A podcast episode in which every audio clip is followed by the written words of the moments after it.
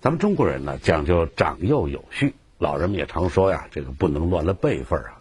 要说呢，如果不是特别大的家族、特别远的亲戚，这个辈分倒也不容易弄错，是不是？啊，就像有首歌唱的那样，爹是爹嘞，娘是娘，那还能错吗？是不是？也别说，也有例外。前不久啊，在江苏无锡市北塘区人民法院，却出了一件天大的新鲜事儿。有一户打官司的人家，居然连儿子还是孙子。都弄不清楚了。法律是维护正义的一方的。啊，怎么变成他的名字了？他有什么手续的？有懂？那有一天，我们两子老子应该背什么的？钞票我也不给了，你再提出去，老婆。你们只占十分之三啊，他们十分之七啊。十分之七你要考虑实际情况吧，老不老，小不小。这样的场面呢，或许您并不觉得陌生，一看就知道打官司呢，家庭财产纠纷，当事人双方呢本是一家人。原告是婆婆董慧英，被告是媳妇儿华国珍，但这场官司不同寻常之处就在于，争议的核心是画面中的这个少年，他叫赵龙，也是这个家庭的一名成员。那您说赵龙和原被告双方是什么关系呢？从直觉上看，您可能觉得呀，华国珍是赵龙的妈妈，而董慧英呢是赵龙的奶奶。但事实并非那么简单，赵龙他到底是谁的儿子？双方居然各执一词。有人可能觉得奇怪，这谁的儿子还能弄不明白吗？是孙子是儿子还能搞错吗？啊，这事儿还真就难说。在这个家庭里啊，偏偏一切都乱套了。而这场混乱的开始，还得从华国珍的丈夫董慧英的儿子赵桂芳刚刚去世的时候说起。华国珍呢是无锡市北塘区的一名退休职工。二零一零年元宵节的晚上啊，华国珍一个人呢正在家里做家务，忽然呢，外边传来了一阵急促的敲门声。他们到二月十四号就来吵了，就是嗯过了春节的八月十五、八月十呃正月十六，他们就来吵了。华国珍走到门口啊，刚把门打开，从外边呼啦一下子就冲进了好几个人。他们来干什么呢？他们就在那胡闹，就把桌子摔摔，把那个电风扇摔摔，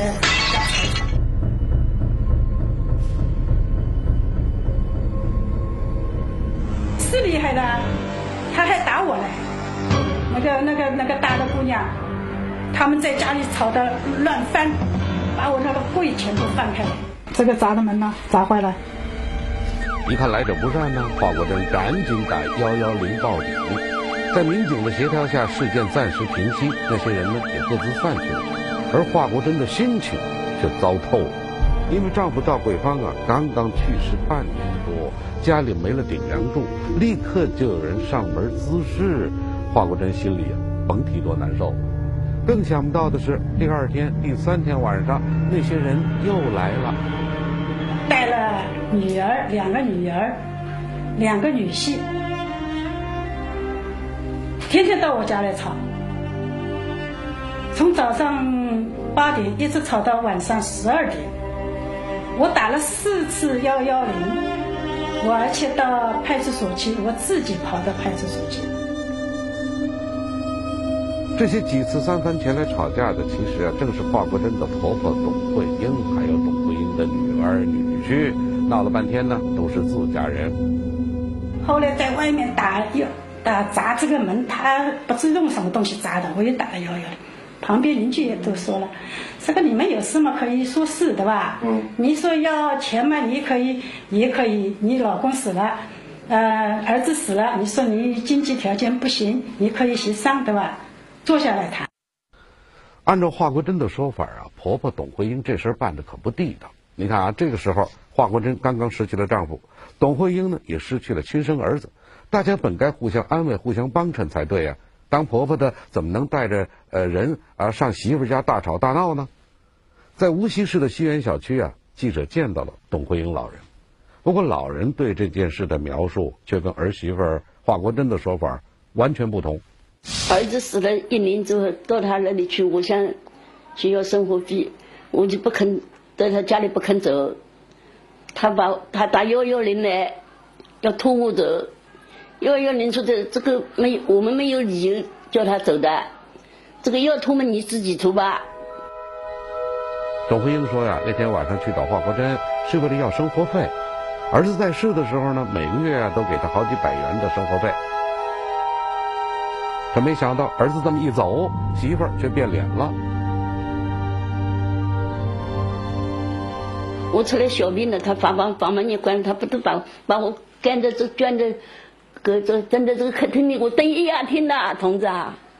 我没有睡，没有住，他那个电视机上灯花的对对，一夜天的，我坐在这个客房，我敲一夜天门。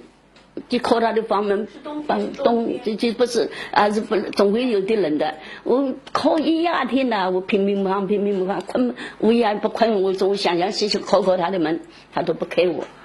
一晚一个晚上，我说你这个女人太狠心了啊！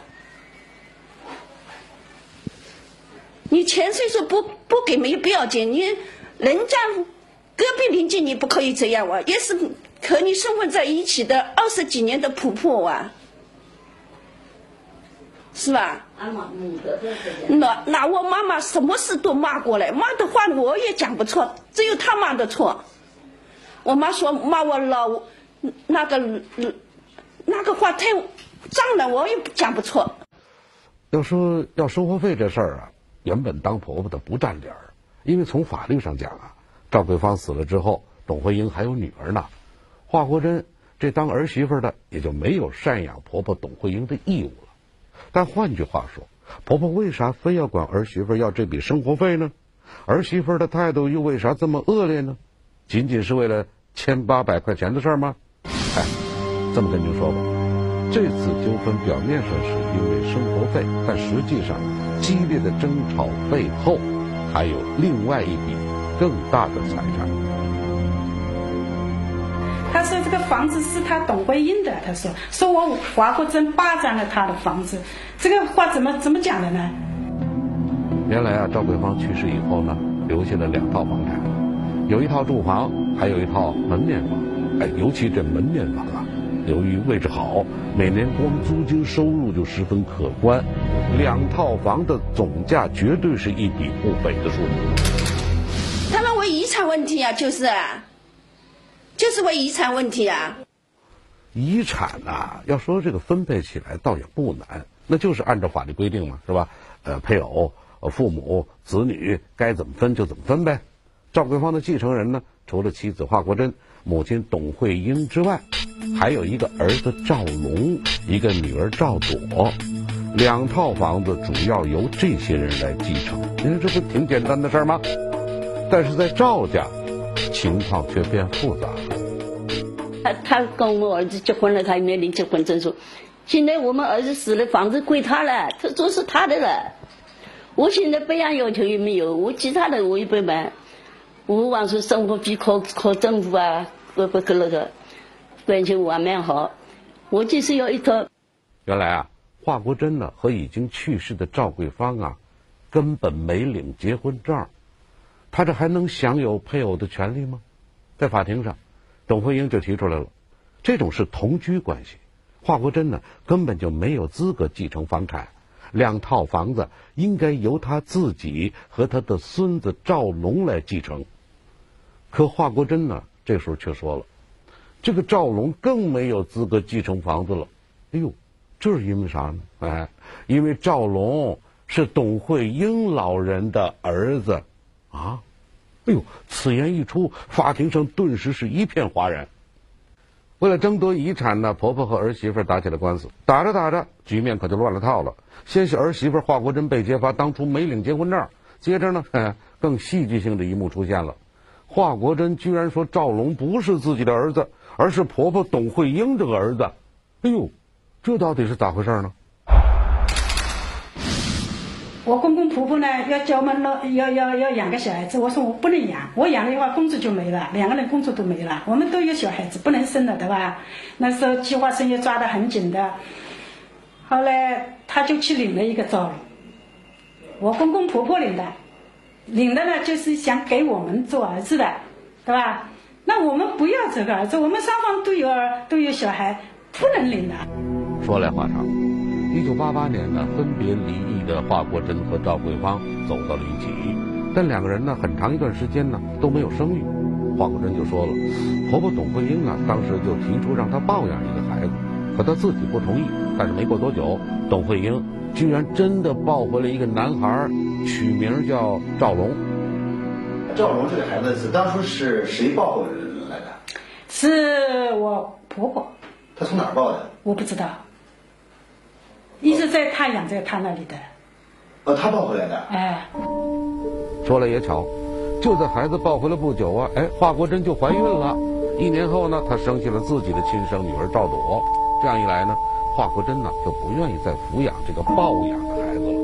于是赵龙呢就一直跟随董慧英老两口生活。我生了女儿的话，我肯定要带女儿了，对吧？呃，开始呢，我带了一段时间，那我。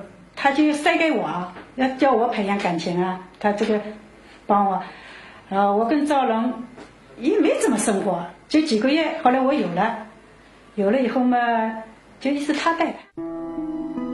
赵龙啊，在名义上啊，一直是华国珍和丈夫的养子。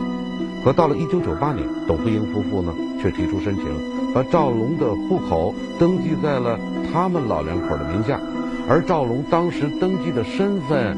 竟然变成了董慧英的儿子。赵龙在申报户口方面呢，他这户口呢是报在这个董慧英和赵洪宝的名下，然后派出所给他登记的户口呢又是父父子关系。户口上的第二点呢，这个赵龙从申报户口开始，一直到现在，他的户口。一直是和董慧英在一起，从来没有迁到这个华国珍和赵桂芳的这个户名下面。户口登记本上明明白白的写着，赵龙是董慧英的儿子。要按这上面的关系，他和华国珍的丈夫就成兄弟了，那得管华国珍叫嫂子啊！哎，这么一来，赵龙自然也就没有继承遗产的权利了。在法庭上，华国珍之所以极力主张赵龙是董慧英的儿子，正是出于这种考虑。不过呢，咱们暂且放下遗产不说，回头想想，哎，这董慧英老人当初的这个决定也确实奇怪啊！啊，本来是把赵龙当成孙子那么养的，为什么突然又要把他登记成自己的儿子呢？董慧英老人说了，其实啊，根本就不是华国珍说的那样。这件事情的背后还另有隐情啊！赵龙们是我们幸福那个结婚了两年以后，他们要生孩子，嗯，他去抱一个赵龙回来，我也不知道报的什么，我不知道。呃，是谁去报的？是我们是我们媳妇媳妇报的，媳妇华国珍。董慧英说呀，孩子当时是华国珍抱回来的。而不久之后呢，华国珍自己也怀孕了。因为当时的计划生育政策很严，为了生下自己的孩子，华国珍只好到处躲避。于是，作为奶奶的董慧英才不得不把赵龙接手过来。逃出去了，就逃到其他地方去，这个躲躲避了啊。后来我们赵龙没有了女儿呢，后来嘛，那么我做奶奶的总不可以不问清的。我们爷爷奶奶在，我们那么做小生意，就留回来我带的。从那以后啊，赵龙就一直和董桂英一起生活，而生活费呢，则由华国珍夫妇承担。名义上呢，赵龙就是给华国珍夫妇寄养在奶奶家的孩子，他也一直管华国珍夫妇叫爸爸妈妈，称董慧英夫妇为爷爷奶奶。你们来看，他应该是属于谁的孩子？怎么是我儿子的呀？我们在这里，他都是说儿子负责的呀。称呼你取名到哪里？这个小区里你去问。我们从来没有就说是我的养子，总归奶奶、爷爷、奶奶、爷爷，叫他爸爸妈妈。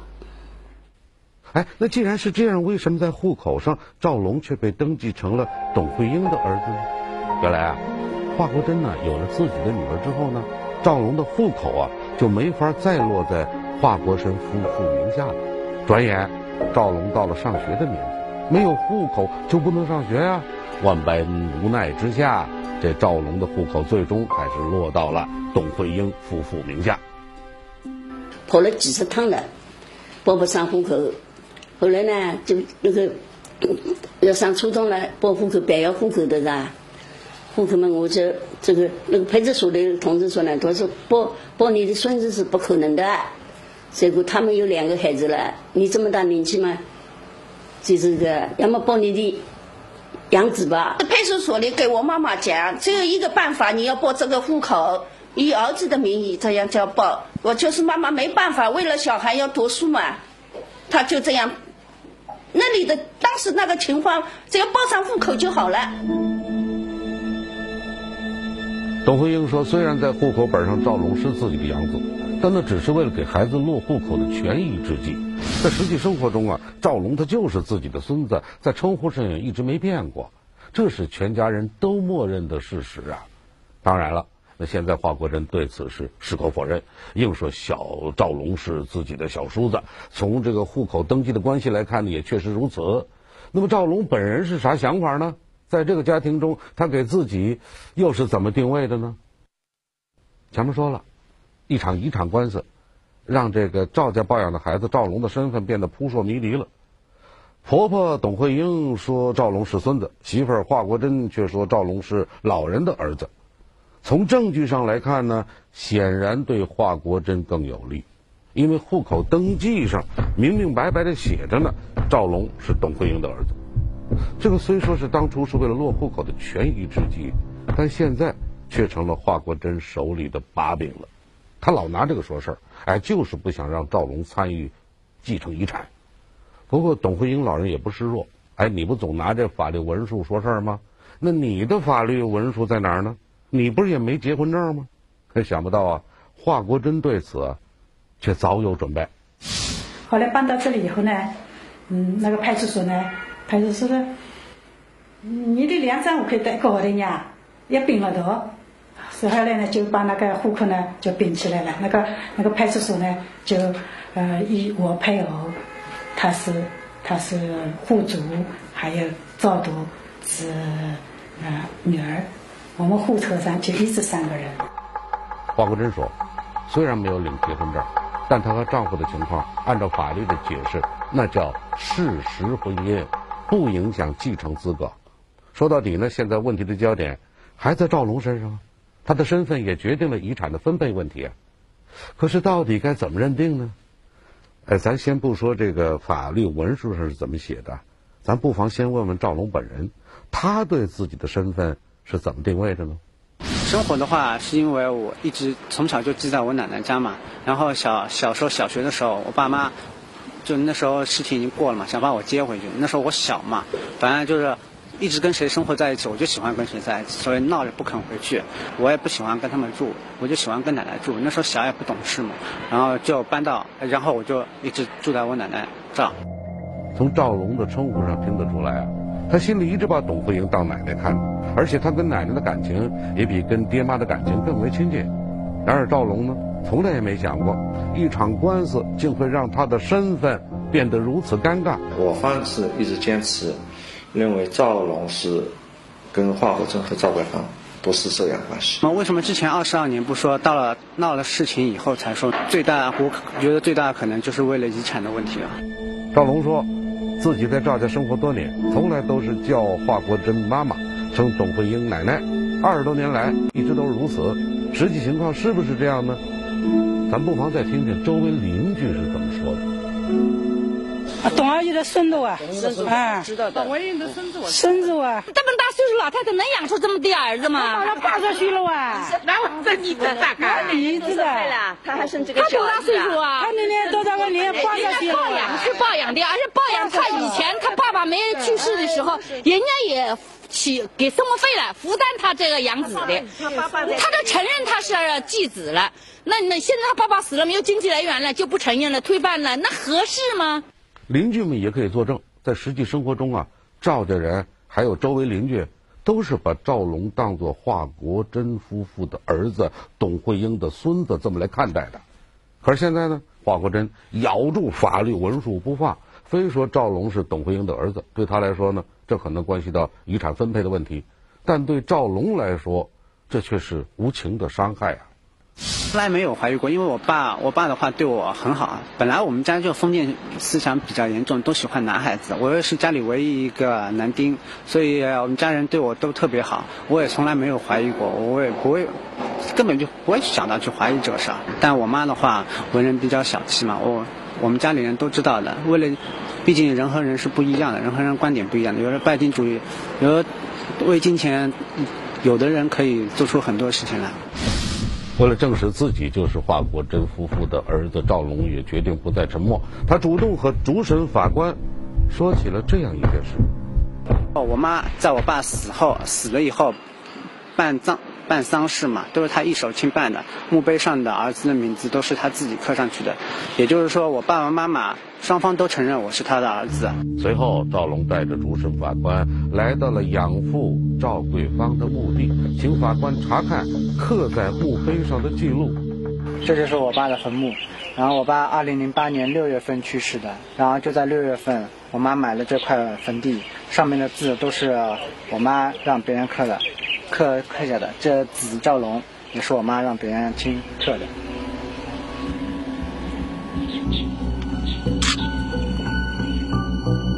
碑文为证，在爷爷赵洪宝的墓碑上，赵龙被列为孙子；而在华国珍丈夫赵桂芳的墓碑上，则将赵龙列为儿子。那么，这样的实际情况能否压倒法律文书而获得法庭的承认呢？最终，赵龙是应该算作董慧英的儿子呢，还是华国珍的儿子呢？相应的，遗产又该如何分配呢？二零一一年十月，无锡市北塘区人民法院对案件进行了开庭审理。法院认为，公安机关的登记不是法院认定收养关系是否成立的唯一依据。认定收养关系是否成立，应结合其他事实综合考虑。可以从赵桂芳、赵洪宝的墓碑上，把赵龙分别列为。儿子和孙子，借居委会、居民还有其他证人证言，相相加以印证，所以证明赵龙呢是华国生夫妇收养。在这个基础上呢，法院认为华国珍、董慧英、赵龙、赵铎等五人均有继承资格。本案中，华国珍和丈夫赵桂芳构成事实婚姻。两处房产均属夫妻共同财产，且一直由华国珍居住管理，因此判决两套房屋归华国珍和女儿赵朵所有。但华国珍、赵朵应向董慧英、赵龙等支付补偿金二十五万八千五百一十三元。哎呀，一出家庭闹剧就这样落幕了。赵龙争取到了继承权，董慧英一方继承了遗产的十分之三，华国珍一方继承了十分之七。在外人看来啊，哎，这应该算是很公正的判决了。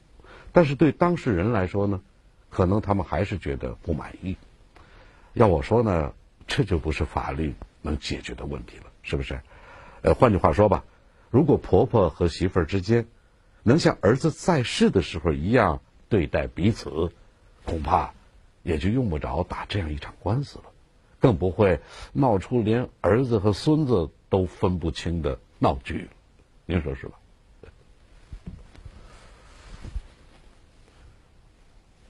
这事儿牵扯到辈分问题了。